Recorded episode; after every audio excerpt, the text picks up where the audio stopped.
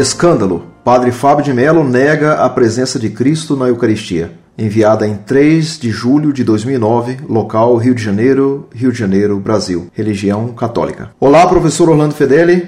Salve Maria. Fábio de Mello, adepto do herege Teilhard Chardin, ultrapassou ainda mais seus limites e em seu livro Carta entre Amigos nega a ressurreição de Jesus e a presença real de Jesus na Eucaristia. E até agora ninguém fez nada nenhum bispo denuncia as heresias desse padre herege que continua a perder as almas. A conivência e o silêncio do clero brasileiro consentindo com as heresias é uma desgraça para a Igreja Católica no Brasil. Num trecho do livro Carta entre Amigos, página 15 em diante, na segunda carta, diz Fábio de Mello: Por isso não tenho receio de afirmar que o específico das religiões não consiste em responder às perguntas, mas em nos ensinar a conviver com elas. Na tentativa de resolver os conflitos que nos afligem, corremos o risco de atentar contra a sacralidade dos fatos. Dessa forma, deixamos de plantar as flores e insistimos em chorar sobre as pedras. Diante do sobrado demolido, Cora Coralina resolveu escrever o poema, pois sabia que as palavras poderiam resguardar o significado de tudo o que as pedras insistiam em sepultar. Gosto de compreender a ressurreição de Jesus da mesma forma. Diante da ausência sentida, a saudade fez o apóstolo intuir e proclamar: ele está no meio de nós. O grito nasce do reconhecimento da transformação acontecida. Eles não eram mais os mesmos. O sobrado crístico já estava erigido na alma de cada um. João, o homem que era chamado filho do trovão, o homem de temperamento difícil, revestia-se de docilidade. Pedro, o homem que mal sabia falar, o homem que foi frágil até o momento da morte do melhor amigo, estava mergulhado numa coragem invejável. Eles se olhavam e percebiam que ele não havia ido embora, mas apenas modificara a forma de ficar. Isso retira a necessidade que temos da materialidade da ressurreição. Não importa que haja um corpo encontrado ou um corpo desaparecido. O que a ressurreição nos sugere é muito mais que um corpo material. O mais importante e o que verdadeiramente pode mover o cristianismo no tempo não está na prova material da ressurreição, mesmo porque não a temos. O que possuímos, e isso ninguém pode contestar, é o fato que os discípulos nunca mais foram os mesmos depois da vida, morte e ressurreição de Jesus. A declaração cristã Ele está no meio de nós nos assegura a continuidade do plantio das flores. Onde existir um ser humano comprometido com as palavras e a proposta de Jesus, lá ele estará presente. Isso não é lindo, meu amigo? Telhado de Chardin, teólogo jesuíta, chamava isso de cristificação do universo. Esta mística nos permite uma aproximação ainda mais interessante da Eucaristia, acontecimento ritual que nós, católicos, chamamos de presença real de Cristo. O que é a presença real? A matéria consagrada? O pão e o vinho somente? Não. Juntamente com as duas substâncias está o bonito e sugestivo significado da ausência. A comunidade que celebra, enquanto celebra, prepara a chegada do que vai voltar. A volta de Jesus não é apenas um acontecimento escatológico, reservado ao final dos tempos, mas induz a comunidade a um comprometimento histórico com as dores do mundo. Jürgen Moltmann, grande teólogo alemão contemporâneo, aprofunda de maneira muito precisa o conceito de esperança. Segundo ele, a esperança cristã é sempre operante, porque nos mobiliza a atualizar no tempo a presença do esperado. Com isso, podemos saborear a espera. Ao socorrer os necessitados, podemos antecipar a volta de Jesus. Ao consolar o coração de uma mulher que perdeu um filho, e com elas sendo solidários, podemos dar início ao processo de sua cura. Isso também é celebrar o mistério eucarístico. É deitar a toalha branca sobre o altar do coração humano, reconhecendo nele a dor que precisa ser redimida e elevá-lo em prece aos céus. É a ausência humana sendo curada através da presença comprometida, movida por uma esperança operante, que encontra motivos para continuar na celebração sacramental que nasceu da ausência sentida. O motivo da última ceia foi a preparação da ausência.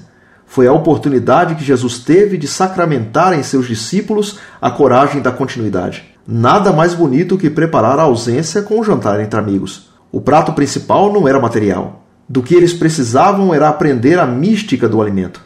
Nós nos transformamos no que comemos. O que Jesus propunha não era um ritual de antropofagia. Comer e beber juntos significa estarmos comprometidos o banquete não é lugar para saciar somente a fome do corpo, mas também a fome da alma. Ao estar com os que amo para me alimentar, de alguma forma eu os trago para dentro de mim. Ao interpretar a transcendência do amor interpessoal, o filósofo Gabriel Marcel intuiu que amar consiste em olhar o amado nos olhos e dizer: Tu não morrerás jamais. Ele pode ter aprendido isso ao contemplar a última ceia. Cora Coralina disse a mesma coisa, mas com palavras diferentes, que você citou em sua carta. Não morre aquele que deixou na terra a melodia de seu cântico, na música de seus versos. O amor nos socorre no esquecimento. Retira o poder definitivo da lápide, porque sobrevive na continuidade do que plantamos. Por isso a ausência é lugar de encontro. Basta exercer a força da visão poética. A via que costuma salvar o mundo de seus desesperos e ruínas. Uma bonita expressão atribuída a São João da Cruz, o grande místico cristão, nos diz que o que podemos conhecer de Deus são as pegadas da sua ausência. Uma frase que desconcerta os religiosos ávidos por sinais concretos. O que temos de Deus são vestígios. Por isso é tão importante não perder o desejo de procurar. Encontrar respostas é satisfação temporária. O bom mesmo é a investigação que nos mobiliza. As teologias nascem dessas ausências. É a partir delas que as teologias postulam as suas verdades, porque a ausência é uma categoria cheia de sugestões. Volto à Eucaristia. O que celebramos e o que vemos é muito pouco perto de tudo o que verdadeiramente significa o rito. Não podemos materializar a Eucaristia retirando-a da totalidade de sua abrangência. Digo isso, meu amigo, porque reconheço suas dores como eucarísticas, assim como foi também a dor de Hannah Arendt, de Cora Coralina e de tantos homens e mulheres que semearam um mundo de flores e sentido. Da mesma forma que não posso reduzir a Eucaristia a um detalhe de sua totalidade, também não quero reduzir sua carta a uma simples resposta. Permita-me dizer que suas perguntas, nascidas de suas ausências, saudades e indignações, em vez de me provocarem o desejo de lhe responder, fomentaram em mim muito mais silêncios que palavras. O pouco que escrevo é apenas um modo que tenho de dividir o que creio sobre tantas coisas, e que porventura entra no contexto de suas falas. Talvez eu não tenha respondido absolutamente nada. Não importa. O mais bonito de tudo isso é saber que suas palavras me fizeram pensar nos sobrados que já reconstruí dentro de mim, ausências às quais aprendi a atribuir sentido, sofrimentos que antes eram capazes de me sepultar e que agora me sugerem experiência de plantio de flores. O mais importante é que no sacramental dessa carta pude recebê-lo em minha casa e a seu lado deitar a toalha branca sobre o altar dos nossos significados, para juntos repetirmos no tempo o que nele não cabe. A matéria que celebramos? Ainda não sei. Vou seguir o conselho do poeta. Vou conviver com ela e saborear o seu poder de silêncio, antes de encontrar as palavras que possam dizê-lo ao mundo. Obrigado pela Eucaristia que sua carta me permitiu celebrar. Confesso que, ao terminar a leitura, tive o ímpeto de repetir uma expressão ritual, aquela que assegura a sacralidade da palavra proferida. Palavra da salvação. No íntimo do meu coração rezei dizendo: Glória a vós, Senhor permaneçamos unidos nessa mística, neste tempo, neste mesmo sobrado que os sábios chamam de amizade e que nos ajuda a enfrentar os medos que sentimos. Com a minha bênção, Padre Fábio. Muito prezado, salve Maria. Você tem muita razão em protestar contra o escândalo causado por essa carta herética de um padre cuja aparência pessoal já é de si um escândalo. Mandaram-me uma entrevista filmada desse padre, no qual ele se apresenta vestido como um jovem qualquer e afirma que a primeira coisa que o fez decidir a ir para o seminário foi a piscina que lá existia. Um seminário com piscina só pode formar padres desse naipe. Cristo convocou a todos dizendo: Se alguém quer vir após mim, negue-se a si mesmo, tome sua cruz e siga-me, o que vale sobretudo para um sacerdote. Mas o padre Fábio de Melo, para seguir o chamado de Jesus, não tomou a sua cruz. Pegou o seu calção e parece que só visou afirmar-se e não o negar-se a si mesmo. O resultado vê-se hoje. Foi um padre que mais se parece com um ator vaidoso, de sua aparência namoradeira, do que um alter Christus, como se o celibato se coadunasse com a tal aparência.